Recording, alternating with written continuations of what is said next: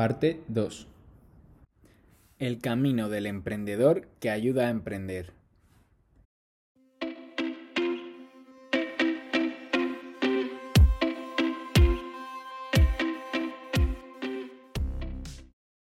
Aparcando ahora un poco este lado de las criptomonedas y todo lo que es la blockchain, vamos a hablar un poquito de emprendimiento, vamos a bajarnos a la base, ¿no?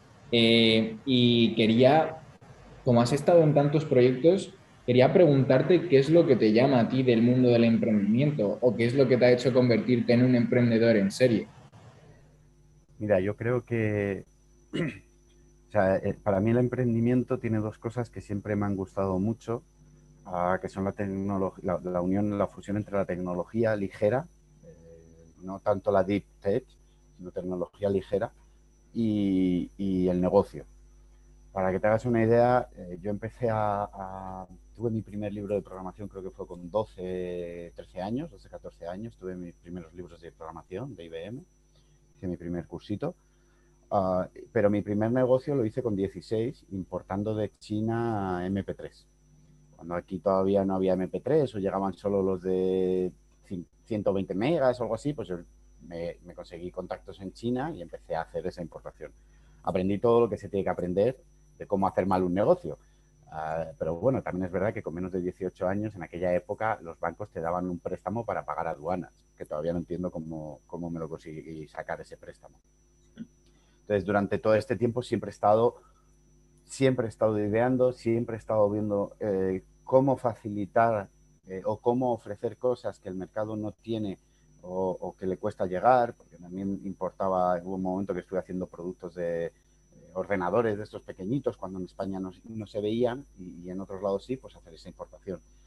Desde entonces, eh, toda mi vida ha sido prácticamente centrada en la tecnología, pero con un enfoque de negocio muy claro, eh, ayudando a emprendedores. Y yo me acuerdo además que, el primer emprendedor fue una persona que me contrató como freelance para ayudarle en un proyecto. En aquella época la palabra emprendedor ni existía, pues tenía una idea y quería lanzarla. Y, me acuerdo que, yo iba detrás del equipo de diseño, o sea, contrataron al equipo de diseño y el equipo me contrató a mí. Y al final era yo el que estaba todo el día hablando con él, viendo, estructurando, haciendo ese cambio de lo que él tiene en la cabeza, la idea que tiene en la cabeza, cómo la podemos convertir en tecnológicamente en un producto. Y ahí es donde me, me fascinó y empecé a trabajar para, para hacer eso, para ayudar a los emprendedores a coger esas ideas que tenemos todos en bruto, empezar a trabajarlas en un producto que pueda ser algo que, llegue a mercado. Eso siempre me ha fascinado y siempre he trabajado para... es una cosa que nunca me cansa. O sea que a ti lo que te ha gustado, lo que te ha molado siempre es llevar esas ideas a lo físico, al mundo terrenal, hacerlas y convertirlas en realidad, ejecutarlas.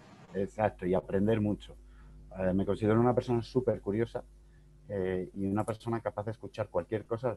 Me acuerdo una conversación con una persona eh, que el típico compró oro.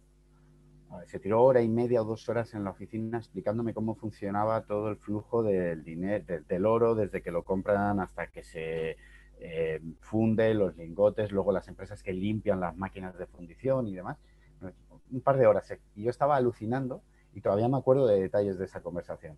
Entonces, también creo que ese factor de, curiosidad, de querer aprender y de querer entenderlo para poder crear esos productos es fundamental y, es algo que tengo y que espero no perder con el tiempo. Eso nunca se pierde. La curiosidad yo creo que es algo que nace de una persona por los intereses y se queda con ella para siempre y también que se puede cultivar, es decir, bueno, yo creo que todos los niños es el típico ejemplo, que todos los niños de pequeños son curiosos y, luego, según vamos creciendo, vamos perdiendo esa curiosidad, ¿no? Pues las personas curiosas, curiosas es porque se empeñan y se ponen ahí y siguen investigando y demás. Pues me parece súper interesante y como has estado involucrado en tantos proyectos, has escuchado tantas ideas y has ayudado a gente también con tus incubadoras y demás, por ejemplo, Climbspot o Cubide, eh, quería preguntarte cómo es el proceso un poco de empezar una startup, ¿no? Y a raíz de esto, me gustaría también preguntarte cuál es la clave del éxito de un emprendedor. Eh, la segunda es más difícil, te puedo decir la clave del fracaso. Es mucho más fácil cuando, cuando has visto proyectos o cuando estás viendo proyectos, no es fácil encontrar qué proyectos son buenos o qué proyectos van a funcionar o, qué tienen las mimbres. Lo que encuentras son los proyectos, lo que es muy fácil es encontrar los proyectos que tienen problemas de estructura para que sean proyectos de éxito. Para, para mí, una de las cosas eh, fundamentales a la hora de, de hablar con un emprendedor y que vea que tiene sentido es que el, eh, el, interés del emprendedor por su propio proyecto. O sea, el empecinamiento del emprendedor por su propio proyecto. Eso es importante y, tiene que tener dos fases. La primera, no podemos ser emprendedores y pensar que vamos a hacer el proyecto más importante del mundo o que nos vamos a hacer o que vamos a hacer el próximo Facebook del mundo trabajando part-time o teniendo cinco ideas en la recámara. O sea, tienes que creértelo, tienes que creértelo y luchar por ello a muerte. Pero también eh, tienes que estar dispuesto a, por el camino, darte cuenta que a lo mejor no eres Facebook y eres Twitter y tienes que cambiar tu modelo de negocio. Y eso no es ningún, ni, lo uno es bueno, ni, es malo, que ninguna de las dos cosas y, creo que es importante tener siempre ese, ese, concepto de yo voy a muerte por mi idea, tengo que luchar por mi idea todo lo que pueda, pero sí que es cierto que si en un momento dado veo, porque el mercado me está diciendo, y eso sí es importante, escuchar al mercado, escuchar lo que está pasando alrededor, veo que, el negocio no está aquí, sino que hay que pivotarlo y adaptarlo a otras necesidades que están surgiendo y que el mercado me está pidiendo, en ese caso, genial, pega el cambio y, actualiza. Entonces, busco siempre, a la hora de trabajar con un emprendedor, busco esas dos cosas. Eh, que tenga esa vocación y esa devoción por el proyecto y que también esté dispuesto a, a escuchar el entorno y adaptarse al entorno. Muy, muy, muy, muy interesante, porque al final eh, yo creo que lo que has dicho podría resumirse para mí en dos palabras. Eh, aprender a centrarse y creerse su propio proyecto, ¿no? En una palabra, centrarse. Y la segunda es pivotar, tener esa capacidad de ir pivotando eh, a lo largo que vas desarrollando tu proyecto, lo cual me parece súper interesante y súper inteligente, porque al final, eh, cuando empiezas un, un, negocio, te puedes pensar que el mercado quiere una cosa, pero como tú bien has dicho, al final el mercado quiere otra cosa. Y además, los mercados también van cambiando, entonces no es lo mismo cuando empiezas que un año o dos años en el proyecto. O sea, es un poco lo que tú me has contado también con Onis. Viste ahí una necesidad en el mercado, un poco lo que quería y lo habéis ido testeando y efectivamente parece que, ha ido bastante, bastante bien. Ahora, em, hablando un poco sobre a lo mejor las claves de éxito de una startup, quería preguntarte qué porcentaje de importancia le darías al equipo al trabajo duro de, digamos, de ese equipo eh, y el poder enfocarse a ciertos objetivos y también un poco el factor suerte. Vamos a ponerlo ahí en la ecuación porque siempre, eh, digamos que... Como se suele decir, la suerte se trabaja. Es decir, eh, los proyectos no han llegado hasta donde han llegado por suerte. La suerte es, es el resultado de un trabajo duro durante un tiempo prolongado. Cuanto más estás trabajando, más posibilidades de tener una ventana de oportunidad que se puede resolver en suerte.